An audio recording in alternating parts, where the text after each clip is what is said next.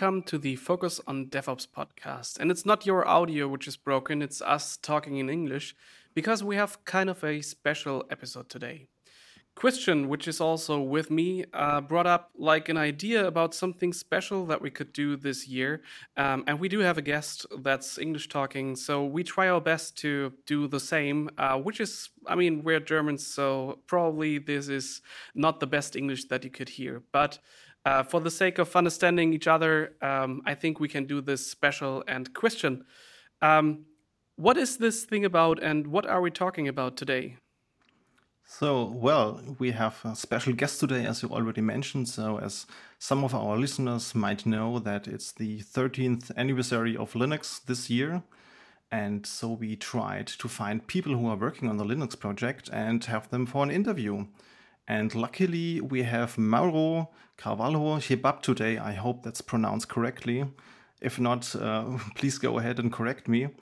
And so maybe Mauro, you, you just want to introduce yourself as you will help us thinking and uh, talking a little bit about the Linux kernel project today. Hi Christian, it is a pleasure to be with you here today for this special episode for the 30th anniversary of Linux. Uh, my name is Mauro Carvalho Chehab. It's a little bit different, but close enough. I'm also not a native English speaker, so please forgive me about any kinds of mistakes that I would do for sure. Uh, I'm working here at the Dresden Research Center uh, for Huawei. I'm also the maintainer of the Linux multimedia subsystem uh, since uh, 2005. I'm being very active on the community, and I came from Brazil, uh, Brazilian, and uh, well, it's very nice to be here with you all. It's a pleasure having you here. So, so what we we did for the preparation of this episode, uh, we had a chat with our colleagues in in our company, and we were like, "Hey, people, is there anything you would like to know about the Linux kernel uh, development? Any questions we could share with someone working on the project?" And we collected all these questions and yeah, so we are trying to answer as, as, as much as possible today. So maybe we could simply start with a very simple, easy question. So, Mauro, where did your Linux journey start? Which were your first steps? Do you even remember after all these years? well, I started very early. I mean, 1993, where, where when I first started with on Linux. On that time, I was working on a telecommunications company and uh, we needed to have some sort of uh, connection between our local area network to the internet. So we had a dedicated serial line on that time, and I tried several alternatives on how to route our traffic to the internet. None worked really cool. So a friend of mine thought, well, there's a new thing here. It's called Linux or Linux, I don't know. But anyway, could you try that? So I got Linux uh, actually, I got 37 discs or something like that, and installed on my machine. One or two of the discs had troubles. Had to download everything else uh, from the internet on this piece on that time, like 9k per second. oh, wow. Very, very slow links, but fast for that time, I mean. And uh, that's how I really started using Linux. Uh, couple of years later, we had another project on the same company where we wanted to automate the telephone service, especially activation services. So we decided to use Linux as part of the solution. So we got a few Linux machines, installed uh, multi-serial cars there with up to 32 serial lines. And uh, it used to connect to the central offices and uh, do the activation work there very interesting mm. project, and uh, I guess they are still using that thing today. yeah, that's some never some, touch a running system. yeah, some well, different kind of legacy there. Yeah, yeah, they actually upgraded the hardware, but I mean, it is the same solution. I mean, that's that's like lots of years ago, and uh, I mean, even today we have different kinds of hardware. But I think uh, back in the '90s, um, it probably wasn't like the easiest thing to get this line connection to work. Um, how much did you have to dig into or go even to into like things like like driver development or how I mean, currently we're kids from the 90s, Christian and I. So uh, what we usually do is like we Google things, but that wasn't quite possible back then, right? So yeah. how, how just how did you get that to work, and how much, um, yeah, fiddling around was involved into the process? Uh, now, uh, yeah, back then. Yeah, well, yeah, that's true. On that time, uh, we actually had some luck because there was a manufacturer. There was a manufacturer in Brazil that was selling this kind of multi-serial boards there, and uh, those guys were very nice because they updated that driver for that. So we used mm. upstream drivers on that time. We didn't need to code anything at the kernel itself on that time, but we just had to connect it to a mainframe because the, the systems that were controlling all our customers' database were at the mainframe. So we had to write an interface to the mainframe, and we had to use a database like Oracle uh, on a machine, a big machine, in order to do all the database stuff, controlling the services and double checking everything was provided on the right way. And then we used several Linux machines connected via a local area network. So it was a very interesting solution. And the, same kind of solution on that time would cost something like uh, tons of millions of dollars if we were buying from someone else. And we did that for maybe 200 uh, K dollars, something like that. So it was very uh, good uh, performance and very good uh, relationship with the amount of money that was invested mm -hmm. in this project. So. What would be of interest for me is like, um, I mean, I think my first contact with Linux was like uh, at the end of the 90s. And my source of uh, how to get this was like magazines with uh, CDs or books with CDs in there. That's like end of the 90s. And yeah. you were talking about of the beginning of the 90s. So, how was one able to get this? Was this like this? I don't know this this, boxes that you came up with, or were there communities where you went through, or how did your friend got his copy of Linux? How did that work?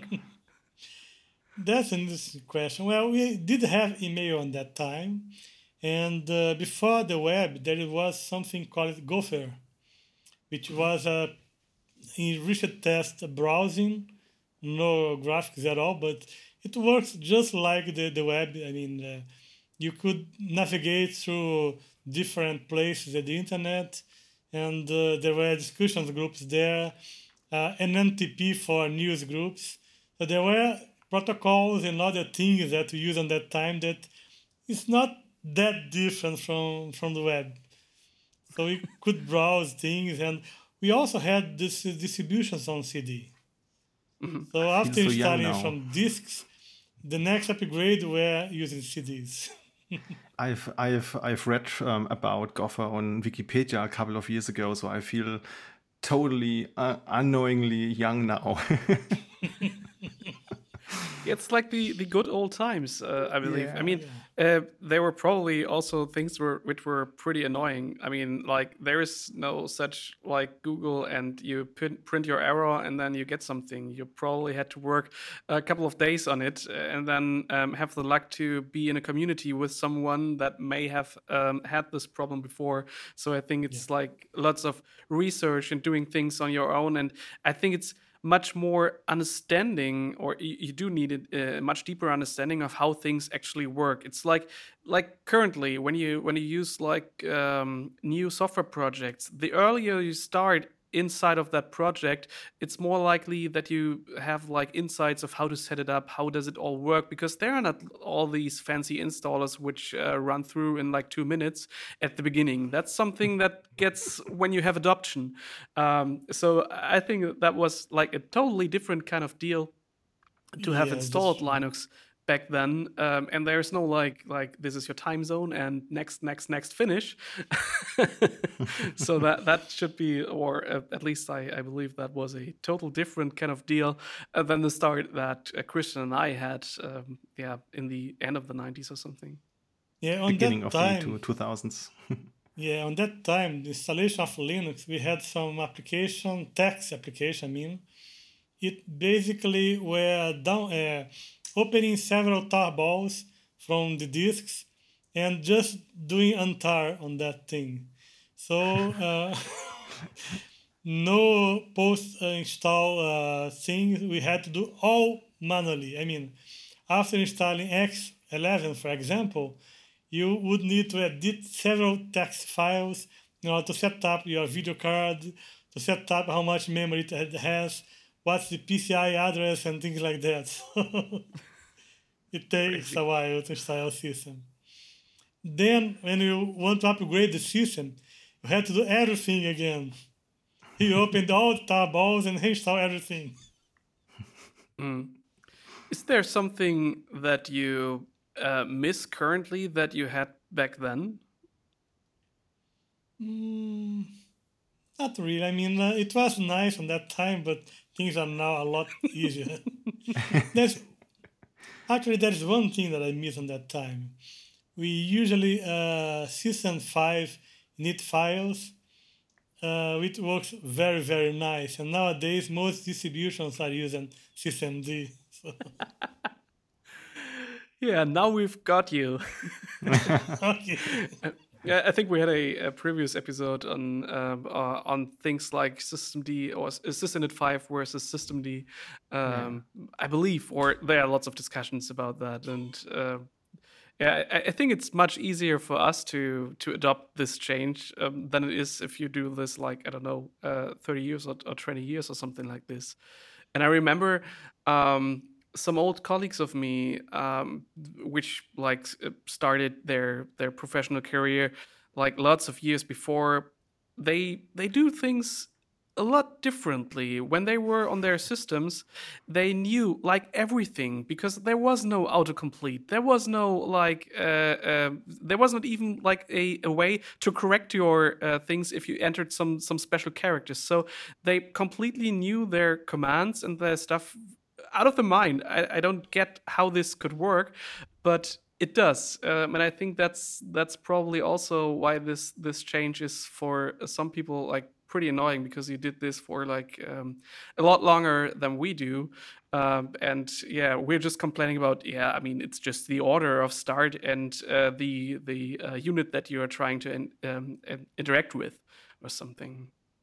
Yeah, yeah, I mean, I can I can use uh, systemd. It works fine but the thing is, when we want something very, very small, and I use a lot, I mean, I have lots of small cards here where I'm just want to boot the kernel and nothing else. It's very easy when you use this uh, sys5 to just place one or two services that you want to enable. If you try to change systemd to do whatever you want and disable lots of things, it won't work. I mean, it's very, very hard and spend days configuring systemd for doing simple things like that. So mm. at least for developers, it's easier to use uh, System 5. Yeah. So you're you're trying to use a distribution that's still using something like System 5 init or OpenRC. I think there are a couple of distributions that still don't use systemd because of reasons like like that. Are you sticking to one of those, or what what are you currently using on your computers? No, I'm actually using Fedora here, so I have systemd all newer things because systemd maintainer is maintained is at Red Hat. Yeah. There's not much option. But on the machines I, I work for development, the first thing I try to get rid is systemd. yeah, I mean, I, I just want it to boot very, very fast. And uh, when I want to reboot, I also need to reboot very fast. I can't do that with systemd. I mean, it will initialize lots, lots of things that I won't need and it's just wasting my time of development just booting the system.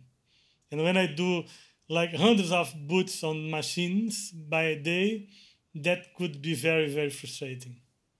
Yeah, can relate to, to that. So, how do you do this? Is there and are there any tricks or kernel parameters that you can assign to um, slim down this overhead, or how do you deal with this? No, I just use Debian or Ubuntu, and they have some options with uh, System 5 like stuff. And then mm. I can use and disable things and customize it better for my development work. Okay. Interesting. Do you still remember your first PC? You were running Linux back then in the 90s? yeah, well, it, it's probably on some museum right now. I mean, the PC from that time. It was a PC AT machine it using uh, 386 X, X, uh, X sorry, SX CPU. Uh, the clock was something like 16 megahertz, uh, 4 megabytes of RAM, and uh, maybe 40 megabytes of disk. So it's a very old machine and very limited compared to today's machines. Yeah, pretty solid machine for those days. I can remember when when I was three years old, we also had the first PC, but not running Linux. Obviously, it was running I think uh, DOS 5.0 and uh, Windows 3.1. Uh, and I think it was an AMD 486, something like that. So totally crazy if you com- compare it with uh, current machines, but pretty pretty beefy machine back then in those days. Yes. Yeah. yeah I mean, the so. specs are pretty much the same that you get uh, currently with an ESP8266 or something, like those yeah. little tiny embedded IoT devices. Um, yeah. That's For like totally 20 crazy. euros. Yeah. yeah, not even. It's like, I don't know, 50 cent or, uh, yeah, a dollar or an euro. You can get them pretty cheap on um, uh, from Asia. Definitely. Yeah, yeah, that's right. Yeah. Yeah. So do you remember which was the first Linux distribution you you ran? Yes, uh, I actually I always remind it as being Slackware, but it is something older than Slackware. It was called SLS. I started on version 0.9.7. Oh wow. Yes, and then I migrated to Slackware a few months ago. Had to reinstall everything because all the configuration files are overridden with Slackware. So, but anyway, it was fun. I mean, it took a while to install all those things because it was yeah. very, very hard. I mean, diskettes for installing Linux is not the easiest way of doing that.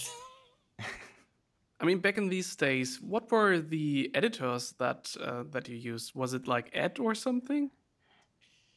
Well, VI were already available at that time, and uh, there were a package. Actually, it was an email, uh, text email uh, client called Alpine. Then mm-hmm. it became Pine those days, and Alpine came with an ed- editor called Nano or Pico. I don't know. I guess it was Pico on that time, and now it is Nano. It is uh, almost the same. So those were the two text editors that uh, you could use on that time. There's also AD, of course, but uh, nobody seriously used. I mean, it's very and hard I think to use AD. Back then, there was already this operating system which also has an editor, so Emacs. I think it, it was already a thing yes, back then. Yes, yes. I was not a very uh, kind a, a user of uh, anything uh, but uh, Pico and VI.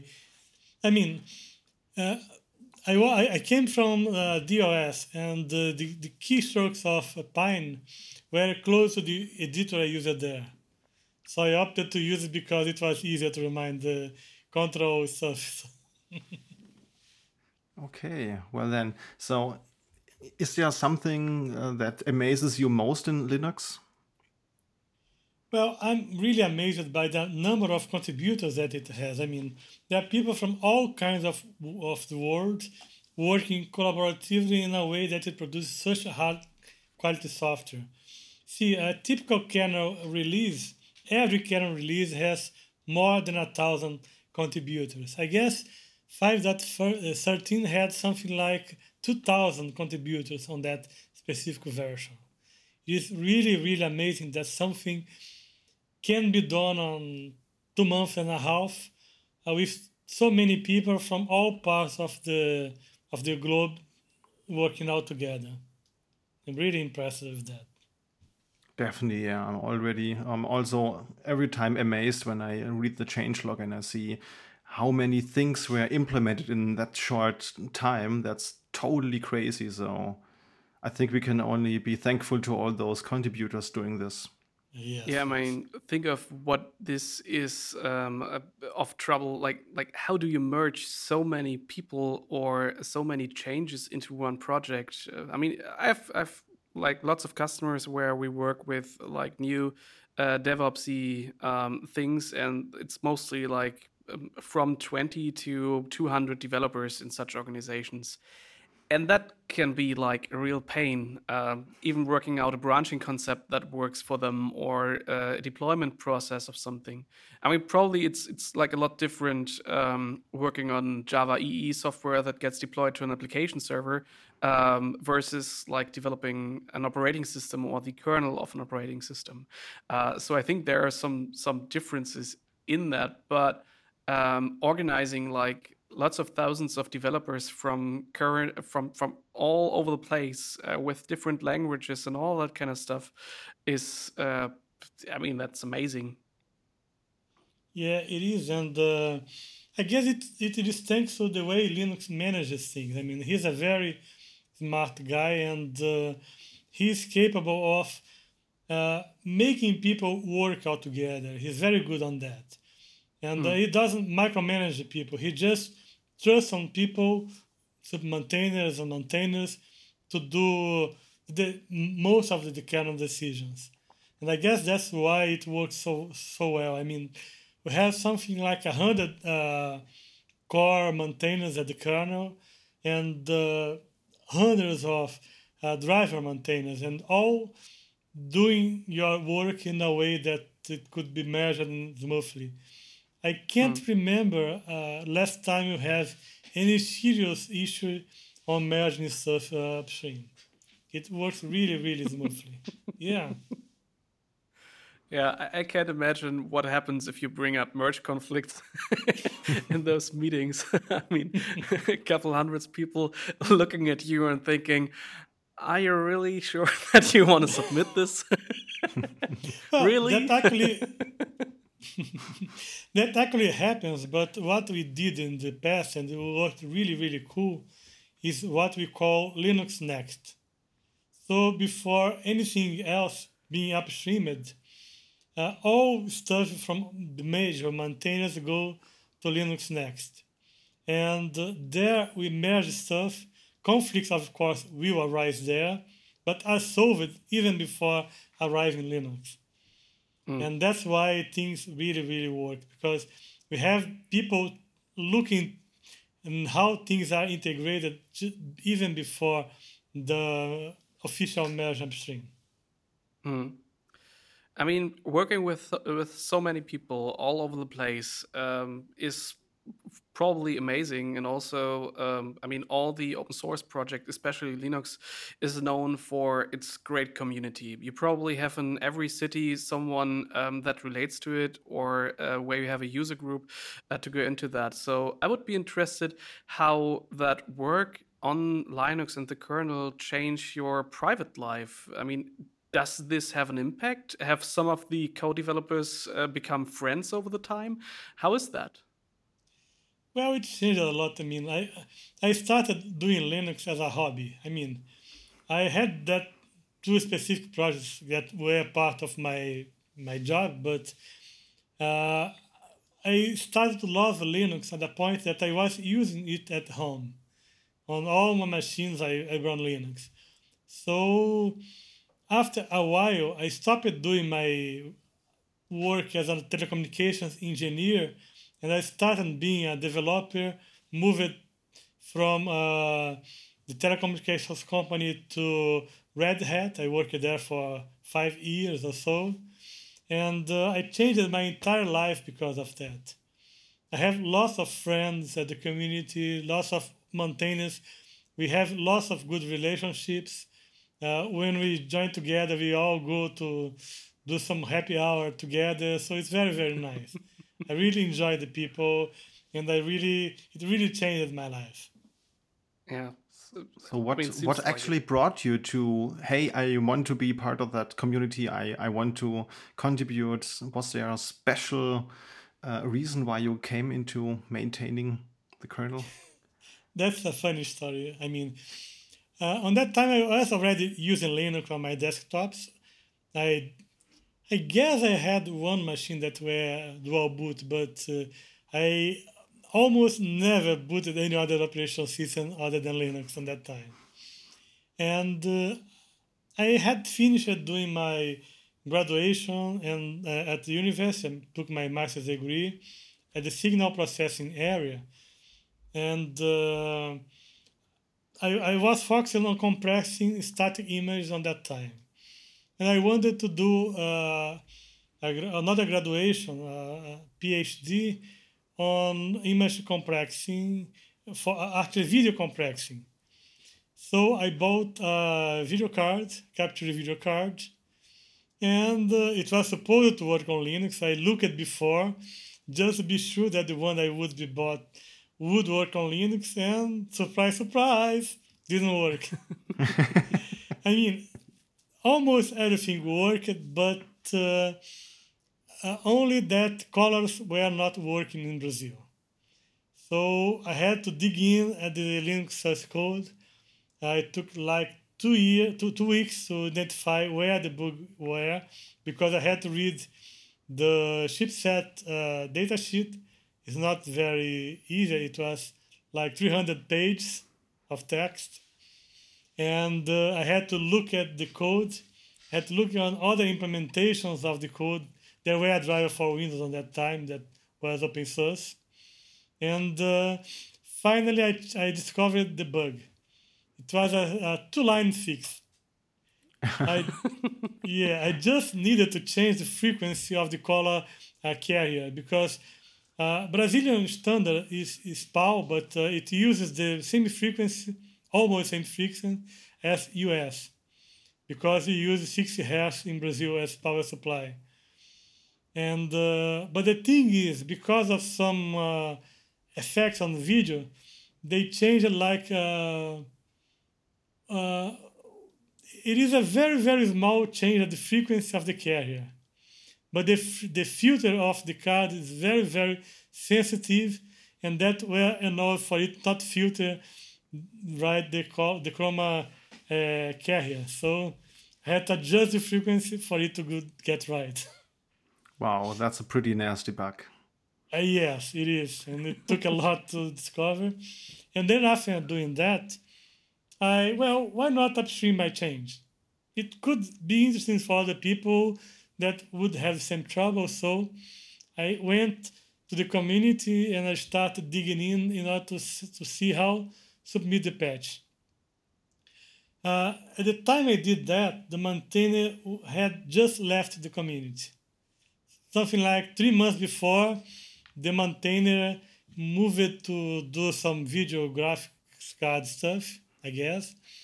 And uh, the community were abandoned by the maintainer. Nobody was taking the patches. So I decided to dig in further, and uh, I found a way finally after a couple of uh, submissions to the kernel mailing list. And I started sending patches to Andrew Morton, which were ge- getting my patches. So other people start to see that I got my patches accepted, and they started sending me patches too. This guy knows how to do, so why not send it to him and let he do the hard work? well, after a couple of months, the original maintainer asked me, why not making that official? So I agreed and we started to be the official maintainer on that time. lovely that's a great pretty great story Yeah, it happened by accident. I mean, it was nothing that I was planning or something like that. yeah It just happened, yeah.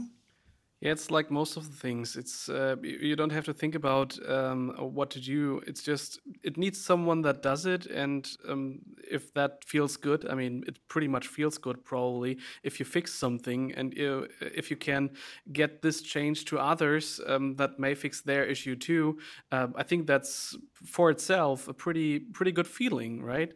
So yeah. it's it's like giving something uh, to people that you don't know and making them happy in a way. Um, and I think that is like like one of the um, most immediate and most awesome um, payoffs that you get from open source contributions, right? Yeah, very very true. Yeah. Definitely. So we were also curious what it's like to work with such a big development team. So you already mentioned that um, there's a pretty pretty big community a lot of people that are contributing code. So what what does it feel like working with such a big development team? We, we can't think about it because the biggest teams we've ever worked with were let's say maybe 200 300 people and not 2000 I bet they're all doing Scrum with a two week cycle and 3,000 dailies a day. Yeah, definitely. definitely. Stand up meetings all the day, all day and all night long. yeah, well, it is really amazing. I mean, I don't have any other word. I mean, I really, really enjoy being part of that. Uh, the thing that I enjoy most is because you have people from all uh, cultures, all environments, and they all materialize their ideas as a patch. So at the end, we have patches that are applied since uh, cell phones until the top uh, 500 supercomputers that all run Linux on those days. And uh, one of the things that I love most, is, it is very interesting for me, I discovered this time, uh, this year, I mean, most uh, spatial agencies right now use Linux. NASA uses ISS uses and other stuff. And uh, on April, we had an, an helicopter that went to Mars planet. And so Linux is now on Mars, taking pictures, recording videos using the software that I helped coding. So that's really, really exciting. Definitely, yeah. And I also heard a um, podcast episode with the creator of of the curl comment, uh, which is a most common uh, comment utility for downloading things from the internet, and and he was like. I know that curl is running on Mars. That's totally crazy, man. so, yeah, I mean, yeah, imagine imagine yeah. that you send like satellites uh, satellites and stuff out in space um, yeah. and some some i don't know if, if they're like um, other creatures out there, but if they tear it down and analyze it with most advanced technology, they probably find something that you've written. Which brings me to a question that I um, always wonder in software projects. Um, are there any Easter eggs that you implemented, or some special comments that uh, that someone can read uh, when you when reading through the source or something? well, that sounds interesting. I never thought about that. I mean, no, there isn't. I mean, uh, I just code whatever works better, and uh, don't add Easter eggs or anything like that. I mean, it is free software. If I do that, anyone will see. So that could be quite embarrassing. true, true but I know that in the in, in the past there have been uh, bad word counters for the Linux kernel sources, and there was also a graph which mentioned which bad words were used most in the comments of the source code. For let's say nasty uh, graphic drivers, there were some pretty direct not really friendly comments why they had to implement a workaround and i and i know that this decreased of, um, in all these years to maybe become more professional. Yeah well people like to, to make fun. I mean uh, it is part of uh, we have lots of fun already on writing code. Why not also add some fun comments? Sometimes we do that. Yeah it's just uh, sometimes you need to find words for your feelings after tracing a bug for two weeks just to see that you need to change the frequency. So it can totally relate to that, that you want to make a statement about that. yes, well, we do have a lot of uh, those kinds of Easter eggs, if I could put on that way, at the kernel logs. I mean, people sometimes come with very interesting comments. For instance, uh, have you seen how Linus announced kernel 5.14 those days?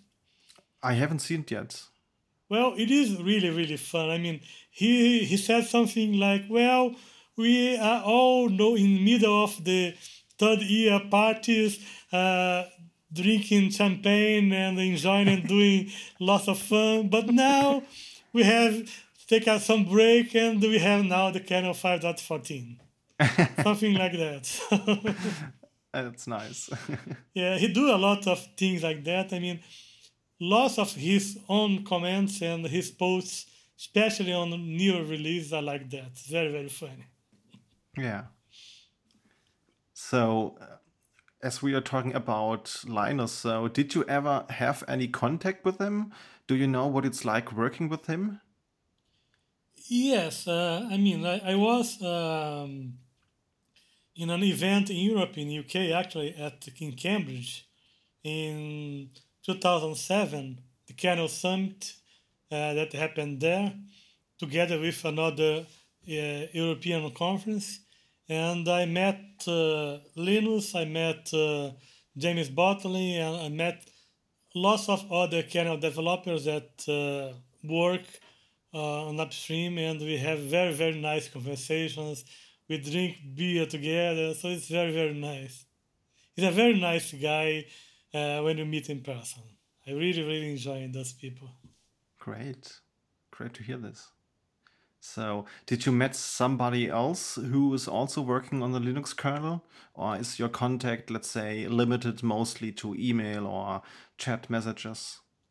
Well, of course, most of my contacts is via email, but uh, we have uh, those uh, annual events where we participate. Linux Foundation organizes those. We have the Kernel Summit, which is uh, mainly for Linux maintainers. Uh, we also have the Linux Maintainers Summit, and I was on almost those events since 2007. And there we met all those guys, and we discussed a lot of with those people we do lots of hallways uh, meetings, exchanging ideas, implementing things. So it's very, very nice. I mean, both in personal uh, areas and also when we need to do something more complex and that involves other subsystems, that's the way to do. Very, very nice. Great. So, what does an average day on your Linux contribution work look like? Do you have any special plans how to uh, focus on your work or how do you organize yourself? Well, um, I mean, my daily work is very flexible. It actually depends on what I'm doing on that time. Mm, I usually start working by 8 a.m. every day. Um, I start by checking emails and eventually looking at, at the chats and see if something happened uh, during the night. Uh, as you may assume, I also receive lots and lots of emails because of the mailing lists. So what I do is that I use uh, filters in order to help me going through all those things. And uh, in the case of patches, I use a tool called Patchwork. So Patchwork catches all patches from the mailing lists and all pull requests, and I use that in order to track the patches I need to apply as a media maintainer. So this way I can focus on the things that really need more personal discussions uh, or more interaction. And after I finish doing this uh, emailing work, let me put on that way, I just opened whatever development trees I'm working with and uh, continue my development, development work. It is not very rare that I have more than one uh, open branch or open even open different trees working at the same time. So what I do is that I do my development on one, one tree, submit the pattern for that tree, and then I move it to another tree. That's my daily work. What I also do is that I usually reserve one of the one day of the week to get uh, to do patch reviews from the others. So I get the patches that I received from Patchwork, the pull requests, I read everything, review all the patches, and apply. If there is something really, really big, then I allocate a separate day for that specific stuff. Uh, we also have a few other guys that work uh, at the media subsystems core. Uh, they help me with tracking those patches. So we have weekly meetings also in order to coordinate our proxies and make it run very smoothly. Mm-hmm. So maybe um, you, you can also say something about your current res responsibility on the Linux kernel. So are there special uh, modules or drivers or topics you're focusing on? Yes, well, I am the maintainer of the media subsystem. Uh, for those that, who doesn't know, media subsystem is a very complex subsystem because it covers uh, TV cards, both analog and digital. It covers streaming, uh, video streaming uh, cards, uh, remote controllers. Uh, we have something called the media controller that is used to set up hardware pipelines uh, it is similar somewhat to what uh, GStreamer does on user space. And we also have one part of the HDMI specification that we handle there, which is responsible for sending remote controllers between the system and the TV or monitors or anything else connected via HDMI. This HDMI CEC, right? Yes, that's it. Yeah. Awesome. So uh, we basically need to be able to maintain all those things. I am author of several drivers, but nowadays most of the work are doing by other people at the media subsystem.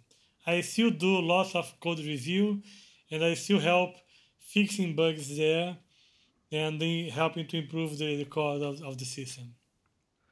I mean, many of those protocols that are out there are pretty new. I mean, HDMI CEC probably not that new, but um, this is also extending. I mean, they added like um, the support for Ethernet over HDMI and all that kind of stuff, um, which is relevant for media systems. And um, I think also the bandwidth um, of HDMI improved like a lot over the last years uh, to fulfill um, yeah the capabilities of uh, I mean what we usually see is like the consumer market, but I think on the professional side there are like like enthusiasts or companies that build um, things that I couldn't even think of um, in those um, in those protocols or um, in those interfaces. Basically, what I um, ask myself is um, especially when it comes to things like CEC, which is like defining a standard on something. Um, how much are you also involved in um, in maybe creating those standards for new things, or is it always like reactive? There is a new standard, and uh, someone has to implement it, and then the work starts. Um, I don't personally act right now as a standard, you know, any standard committee. I, I mean, I, I had done this job in the past when I was working on telecommunications. Hmm. On that time, I was working with the ITUT to develop some standards there. But uh, right now at the kernel, we don't really, I mean, I don't really uh, do any uh, standardization work right now. So we hmm. just react to the standards. Uh, we write, write the APIs for the kernel itself because one thing is the standard, the other thing is how the API for using that standard will happen. So our, uh, how can I say, our design work is at another level. We design the APIs that will be generic enough to work with that standard and with different implementations. Mm. So, for instance, we have uh, an implementation on Media Subsystem for uh, MIPI uh, interface called CSI. It is used for uh, connecting the camera sensors into some chipset. And uh, we used to have support for one review. We now have a review three of this, this spec, and we had to redesign the internal kernel APIs in order to work with the differences between those three standards in a way that uh, the same API work for all three standards, all different mm. reviews of the standard. So that's our work. We do that both at the kernel internal APIs and at the user space APIs. And one Crazy. thing that makes Linux very successful and it has a lot of complexity is that user space APIs are forever. We can't really change the user space APIs. So any wrongdoing there will be really, really hard to move out of that in the future. So we really take very seriously everything that goes to the user space API. Hmm. Um, what I currently think about is, I mean, you're working working at the media subsystem. Um, the reason for that uh, was a bug that you had encountered um, during some work on on video cards and stuff. Yeah. Um, probably, or at least if I um, if I talk for myself, um, lots of the things that I do in my career do have um, some correlation with also the things um, that I do uh, on my private side, right? So um, um, everything that I do in coding uh, reflects in some way um, in things like home automation and um, everything that I do with like uh, this thing here, podcasting and stuff, uh, correlates to something that I have an interest for music and sound and all that uh, kind of thing. So what I wonder is what's the thing that you take personally or privately out of it? Is there any hobby um, that you have in like i don't know driving large um, led displays or i don't know is there something um, that you also drive as a hobby which correlates to that um, that that work thing? Uh, well well i guess most of my hobby nowadays is related with music. I mean i i play a little bit of guitar and bass guitar. So I have some equipment here because of that. So that's my, my hobby.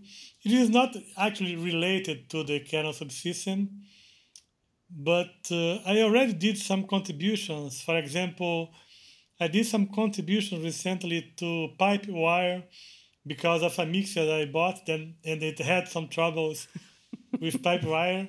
So I submitted some patches and I discussed uh, with both Pipewire and uh, with other people from Jack uh, applications in order to fix and to support this kind of hardware that I'm using here.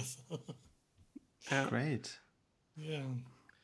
What I usually think is uh, whenever I, I uh, talk to, to people like you, which have a profession that I think is a total kind of different magic, um, and for you, it's probably like, yeah, it's daily work. I'm working on the Linux kernel. Um, I mean, I'm coding things and I'm improving stuff and I'm doing things here because I know them. Uh, and for me, it's not like total magic anymore. Um, what I would uh, would like to ask you, um, if you turn that thing around, um, what are the things that are total magic in that IT or um, computer science field that you think is a total different kind of magic that you probably don't understand in 10 years? well, that's hard to answer. I mean, uh, I don't know. I mean, I, I am this kind of uh, self-learn kind of guy. So if I I need to solve a problem on something that I had never have done before, I will find a way. That's the way mm. I do. So if someone comes for example, want me to write something to run on a spatial agency in order to control some satellite uh, whatever thing, I will just get some book or go, Google it and uh, I will try to do my best to understand and to do my job. That's the way I am. So I hope I. Yeah. sure. I mean, it, it has to be um, uh, some some type of uh, or some kind of your personality um, that that makes this possible, or that um, has this passion inside of you. I, I was always, um, uh, I mean, I had colleagues of mine which were uh, doing like like Java development, and um, I found it totally amazing that someone um, would rather read the code instead of reading the documentation because documentation is like always outdated. Like like i do documentation. I do it when i'm forced to right?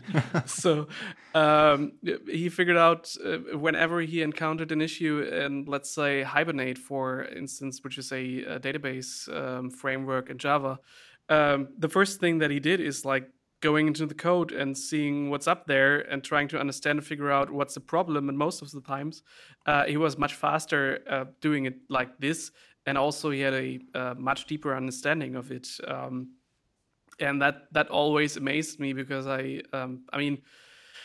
I do some sort of programming, but it's like really high level, and um, I, don't, I don't understand much of the things that I'm doing there. Doesn't mean that I understand nothing. Probably I can do something with it, but it's not that I that I feel uh, comfortable with implementing like protocols or things.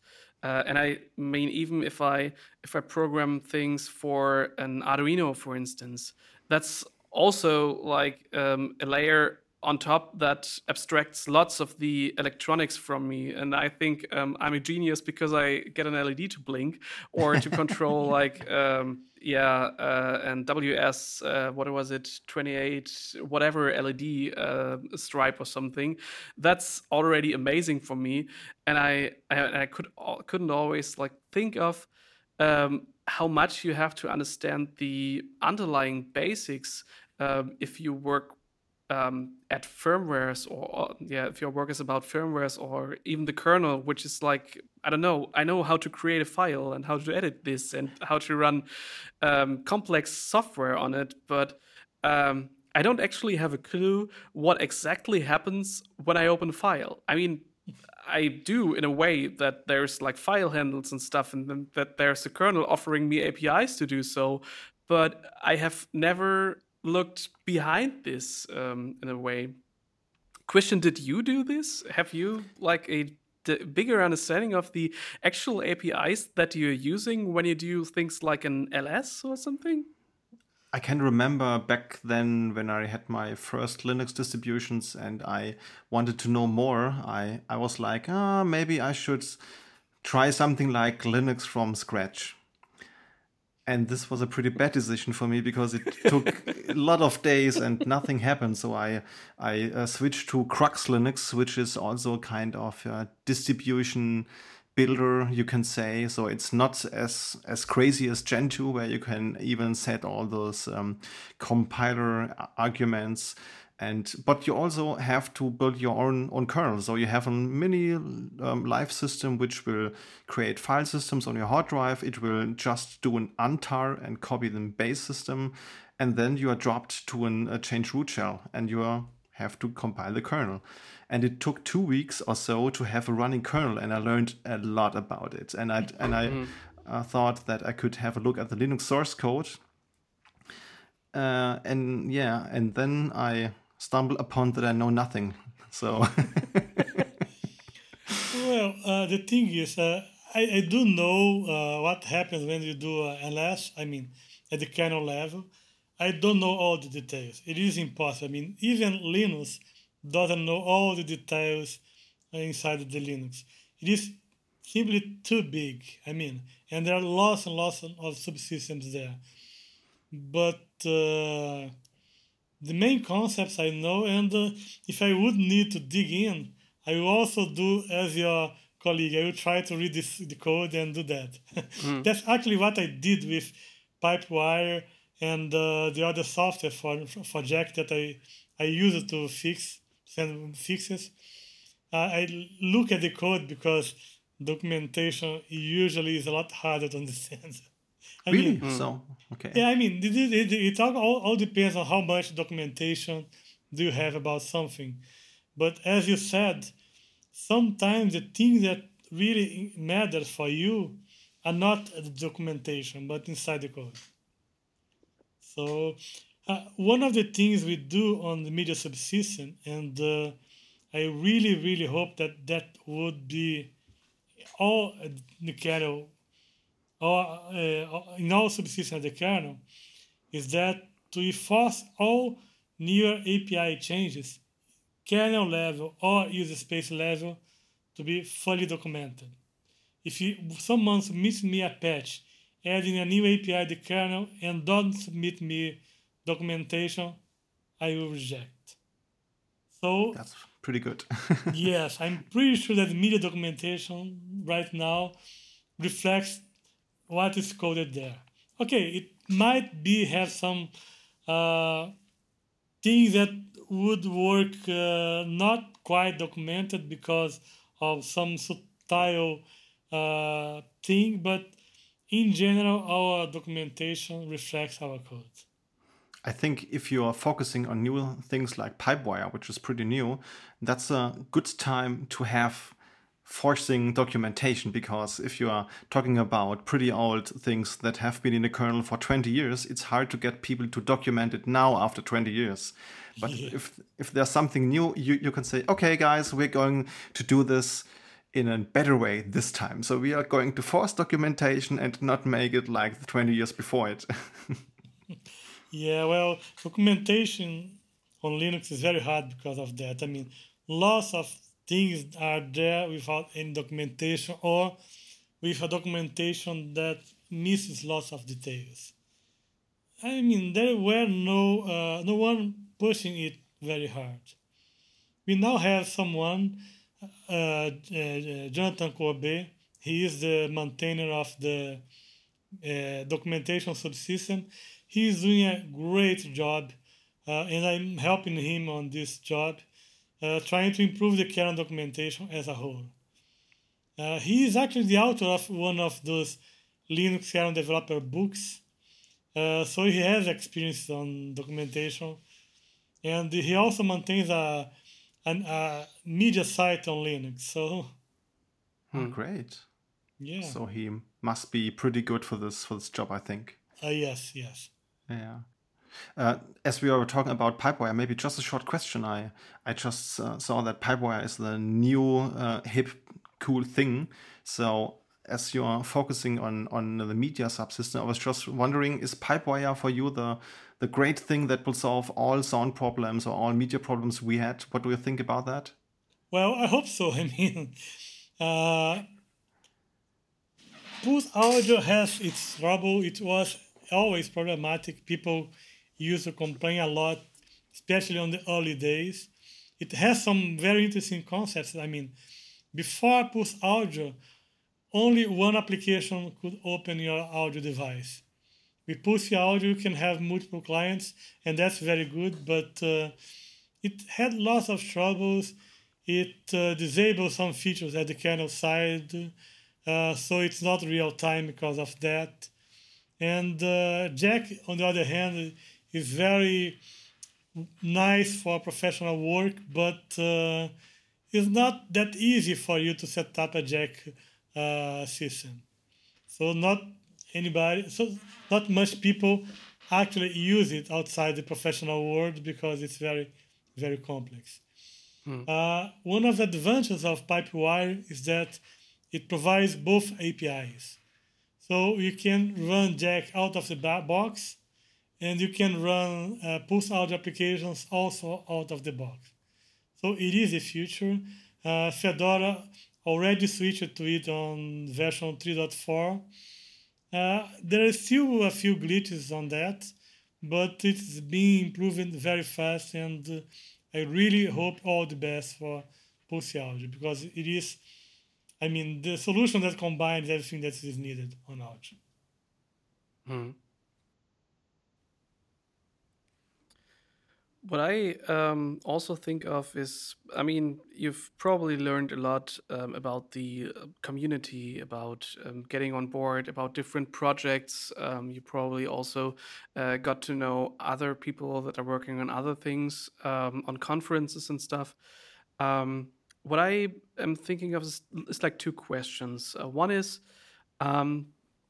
there are probably lots of people that do this for a long time, but uh, from your experience, how many newcomers are um, joining the community and are uh, getting on board with this? Because I think um, from the programming experience that you have nowadays, uh, it's probably a whole different thing um, to yeah, to work on I don't know most of the companies that I um, work with do things like Java or Go or Rust or all those fancy new uh, programming languages, and I think it's um, it requires a whole different level of understanding um, to join such a complex thing. And maybe this is uh, total rubbish that I'm talking, but um, how many newcomers are there um, actually, or, or is it is it a problem to get new people on board or not, or how is that from your experience? Well, uh, we collect the statistics for the number of, of uh, newer contributors from time to time. The last statistic we have is for kernel 5.13. There were uh, more than 300 new uh, kernel developers on that version. Hmm. And that's about the number. I mean, it is between 200 to 300 newer people on each newer kernel version. So it is amazing the number of newer people getting there and sending patches and helping to improving the kernel. That's probably why the community is so active until today. Hmm. There are always new blood coming up and uh, join our efforts to maintain the kernel and bring new ideas. The follow up question to this is from your experience, what's like the best way to start this? Um, I mean, if, if we would reach out to someone that's struggling, um, should I do this? Should I uh, dig deeper into that, um, what be, would be the uh, the tips that you would be giving uh, to a person that struggles with the question whether uh, he or she should start um, digging into it and contributing to Linux? What are the best things to start with? Well, I mean, if someone wants to collaborate, please do it. Just communicate with us at the mailing list and uh, try to be part of the community. I guess the first step is to actually listen.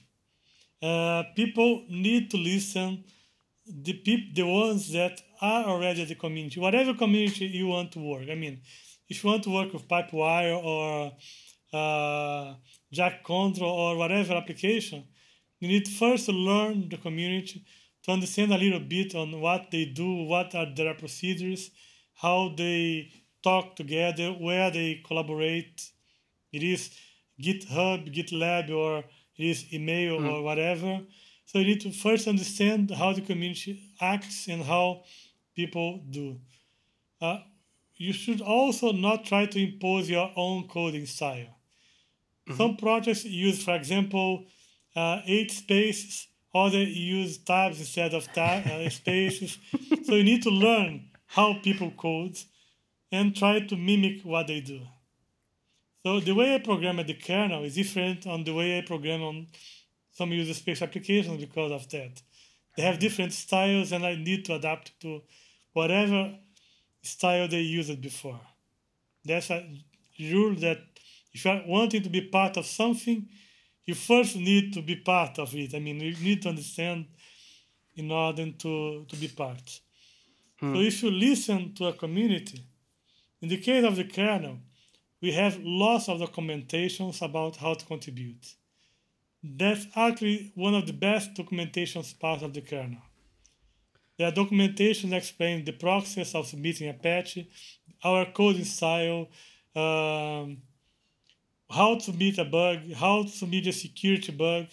So we have lots and lots of documentations written just for people starting with the kernel. Mm. Go ahead, hidden us patches, just like that. Maybe stupid question, but um, is it tabs or spaces? In this spaces, how many? I know you were going to ask this. Uh, could you repeat the question, please? I, I didn't understand. Sorry. Is it is it tabs or is it spaces? And if it's spaces, how many of them? well, on kernel, you use tabs, and uh, uh, one tab is eight spaces. Okay. Eight. Eight. Yes. I mean that's like a lot. Like yes, yes. You need large screens. no, there's another rule.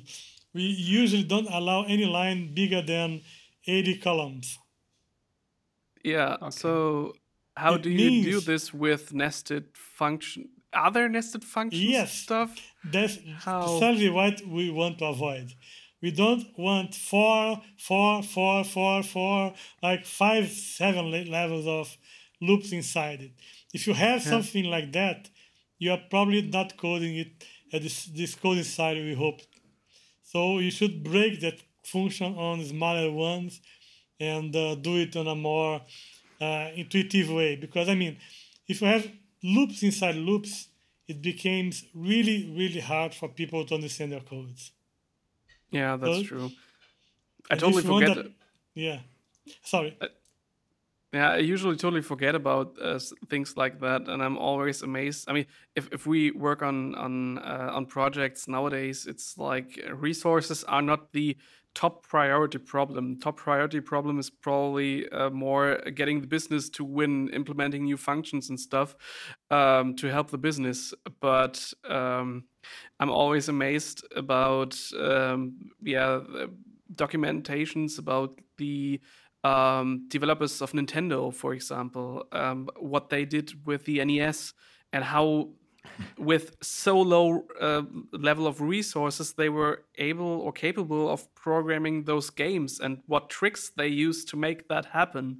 Uh, that's totally unbelievable and uh, whenever I, I look into the tools that i work with or the functions that i write those are not good well like if you look at those uh, old uh, style games i guess they were all written in assembler it mm. works fine. I mean, if you want to do something in assembler, go ahead and do it. But the thing is, after five months, even you that wrote that code wouldn't be able yeah. to understand it anymore. And yeah, that's a big totally. thing.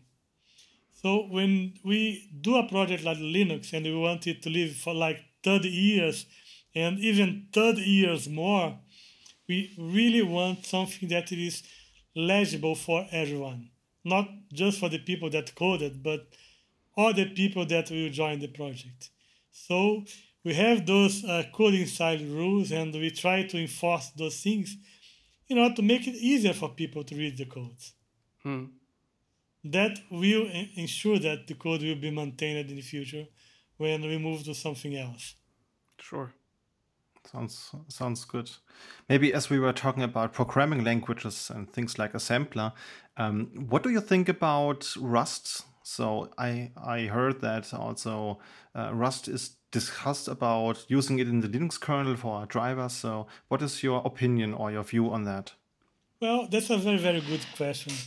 Uh, I don't have any strong opinion at this moment. I mean, it is very new. Uh, Rust was just uh, added on kernel 5.13, if I'm not mistaken. But uh, it sounds really cool that uh, people are experimenting other languages as a kernel. Uh, one of the things that should be answered yet is how the existing code will cope together with the Rust code. I mean, if you have one subsystem with both Rust and Linux, you may end have duplicated code there, and you may, may end migrate from one language to the other in the future. So those are things that are not still answered, and it will take some time for us to understand what that actually means in the future. But it is very positive to have this kind of experimenting at the kernel, trying to improve the language it was written for on. Yeah. Okay. And is there any, let's say, your favorite or your most hated kernel feature? Is there something like that?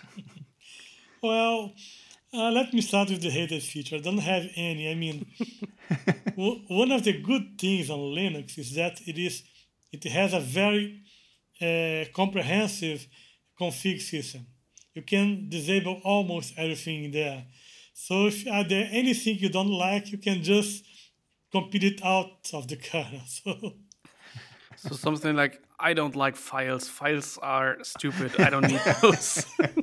well, I guess you can do that. I mean, not files, but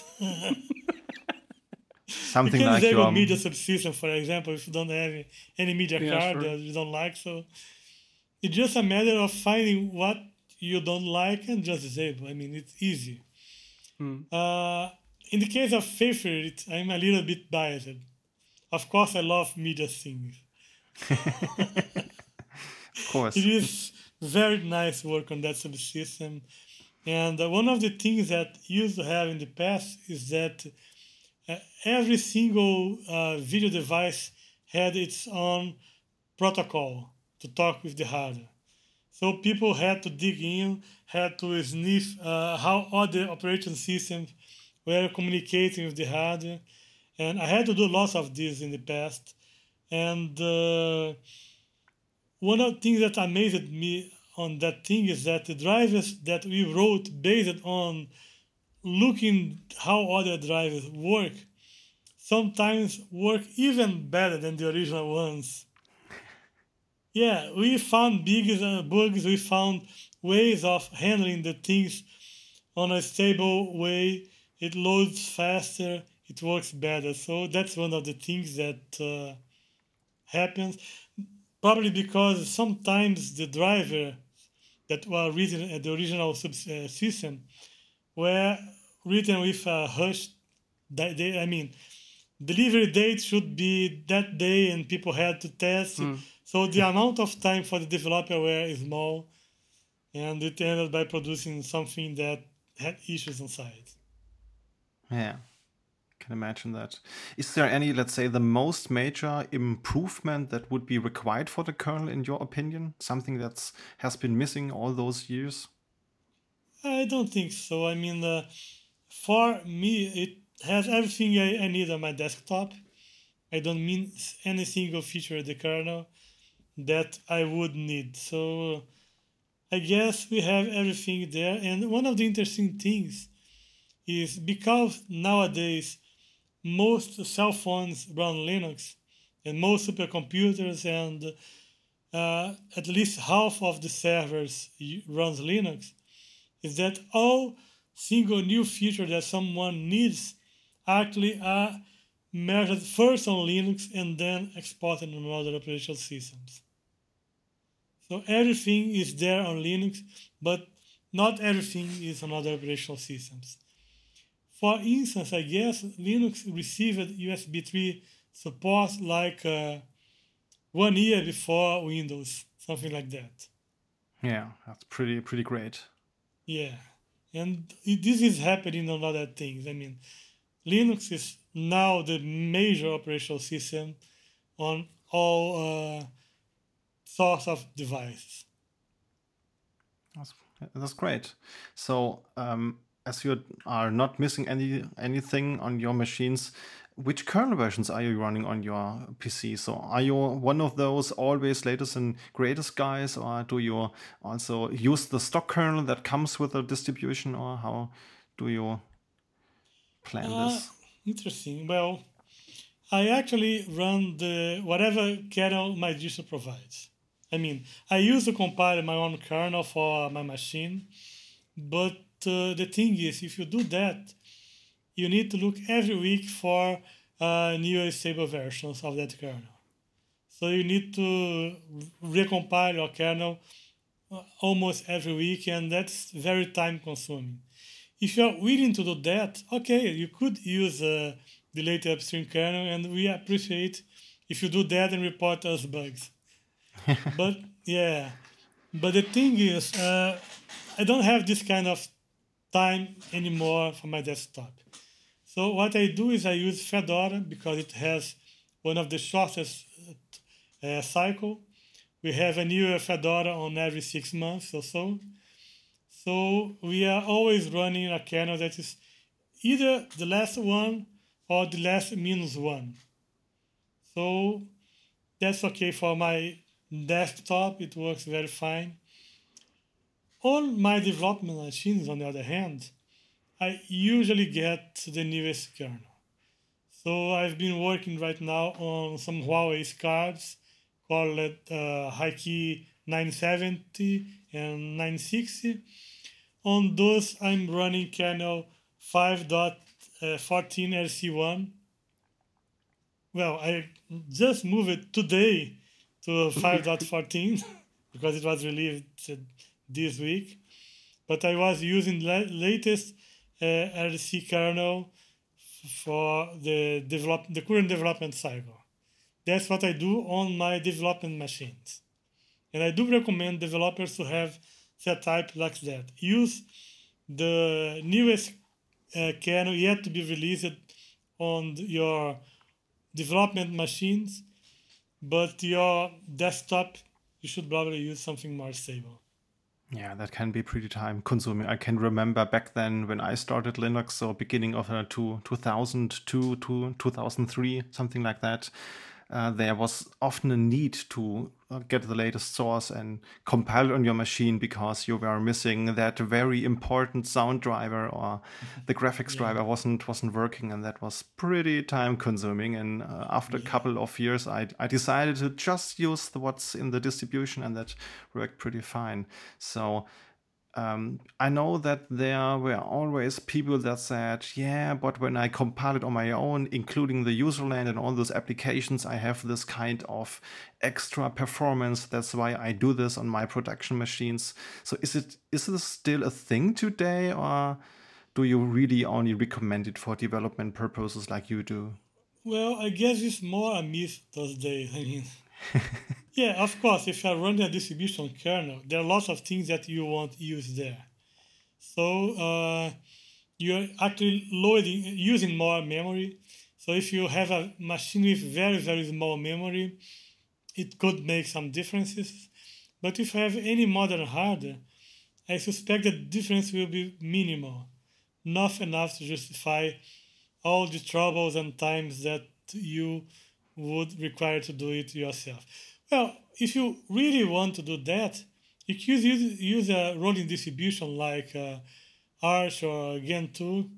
They you compile everything there, so you could do that, but uh, you will waste a lot of time just rebuilding things. Yeah. So I mean, you are saving machine run time, but you're expanding your time, which is a lot more expensive. Yeah, definitely. I think that sounds good. Yeah.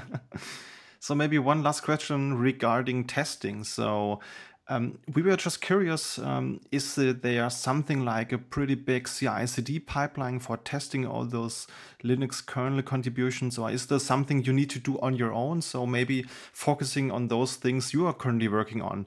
Do you have a testing rig at home where you test all those things, or is it done in a central way? How does it look like in the kernel project? Mm, interesting question. There is no central way of doing that. I mean, there are lots of CI machines around the globe running by different people, by different companies, different vendors, and uh, some are very specific to a specific subsystem and some are very generic. For instance, Huawei has the uh, Hulk robot, which runs uh, several co- uh, coccinelle scripts that helps to detect troubles on the source code. Uh, it also builds the kernel report results. So if we submit a patch and it gets measures on Linux Next, and if the, that patch has any troubles, you will receive feedback from the robot specifying what is wrong there.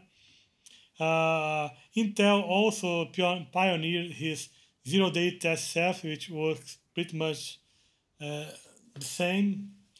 Uh, there are also the kernel CI project that is run by the community, which also does lots of testing. It actually has some real hardware behind that, so it can even test some hardware events at kernel CI. Uh, in the case of the media subsystem, we run our own instance, testing all patches that are submitted to the media subsystem. So it tries to boot, uh, it tries to, comp- to compile, it tries to uh, run some static analysis on that. On both kernel space and user space tools, we, we manage the media subsystem. So, and uh, people, for example, uh, working on file systems, they have huge machines testing uh, workloads and checking if patches added to the file system break some things. So there are lots of distributed people doing those kinds of work. Oh, I can imagine that it's pretty hard to have a generic way of testing, and I think uh, it's not easy to cover all those things. So I don't think that if you're working on the current project, you're doing test-driven development and writing unit tests before you actual code. I think it's it's not done that way, is it? no, it isn't. It isn't. we don't have unit tests. I mean, we're actually starting to do some things like that. We have the kernel test project. It is adding unit tests to some parts of the kernel. But uh, it doesn't work like that on, for example, on media, you can't really rely on that. We need to have special hardware for testing things. So we have some tools that we wrote. Uh, we call it Video for Linux Compliance. It tests lots of uh, controls checks. If they answer as expected, you can run it on a virtual driver that's used just for testing. And we can compare the results on a real hardware and check if they are doing the same things. So we need really uh, subsystem specific tools on some cases in order to check things. Pretty interesting.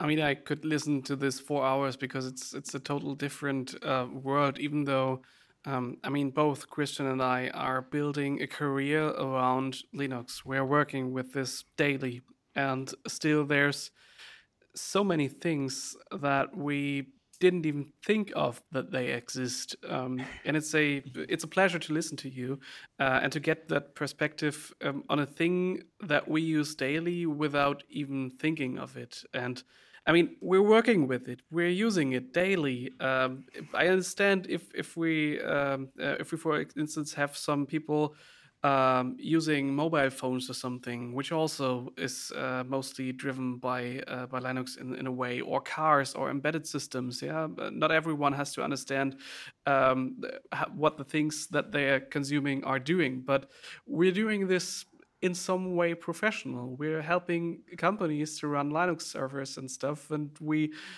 we at some point don't know nothing. We just don't know nothing.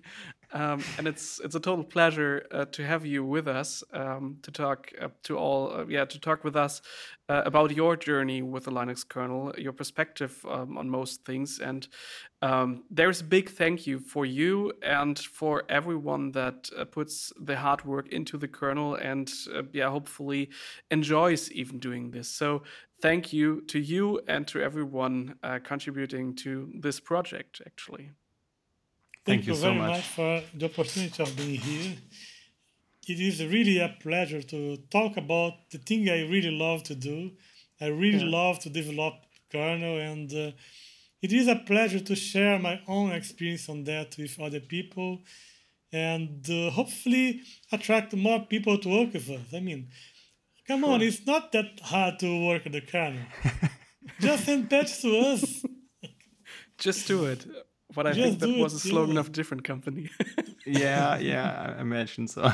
So maybe so, one last thing. So, what do you think about the next thirty years? Is there anything you you wish for the kernel project? Well, I wish all the success it has been doing right now. I I, I think for the next thirty years we will have another language, either Rust or something else. Uh, but the kernel will still be doing a great job and will still be used by lots of things and maybe on other planets, on other space stations, and things like that. That's so crazy if you think of it. so uh, I would like to to ask you like a closing um, kind of thing. Um, people always talk about things like uh, what can society learn from Star Trek or something like this. You know, um, if I would ask you, what were the things that you think society could learn from the Linux community? Well, I think the great lesson is how to work together. We do have our discussions as all communities, but uh, we don't have really wars or things like that. We just discuss, we come together with a solution and uh, in a peaceful way, and we are just building uh, things in a progressive way. So it is very, very nice, and it is a lesson that people should learn how to work mm. in peace together and uh, with all different cultures and religions and uh, different politi- uh, political uh, cultures or whatever, we are just doing our work together in a collaborative way. I wish all the world would do something like that on everything. Hmm. Yeah, thank you. That's awesome. Mauro, really, thank you for joining us today. Thanks for being with us. Uh, Christian, um, thank you for organizing all this and collecting the questions and um, all the other stuff that we have around this uh, 30 year anniversary. So, thanks, guys. Thank you so much. Thank you very much. Okay, for you as a listener, I mean, um, it's been a couple of minutes that you were listening to us. Um, if you if you manage to get to here, um, you can always send us feedback at podcast at sva.de. So if you have some other interesting things, or you or someone else working on the Linux kernel and thinking of also submitting your story, you're totally welcome. Um, I mean, most of our episodes are in uh, German, so I hope that our English is not the worst ever, uh, but I think um, we're doing fine here. So, guys, thank you and thanks for listening.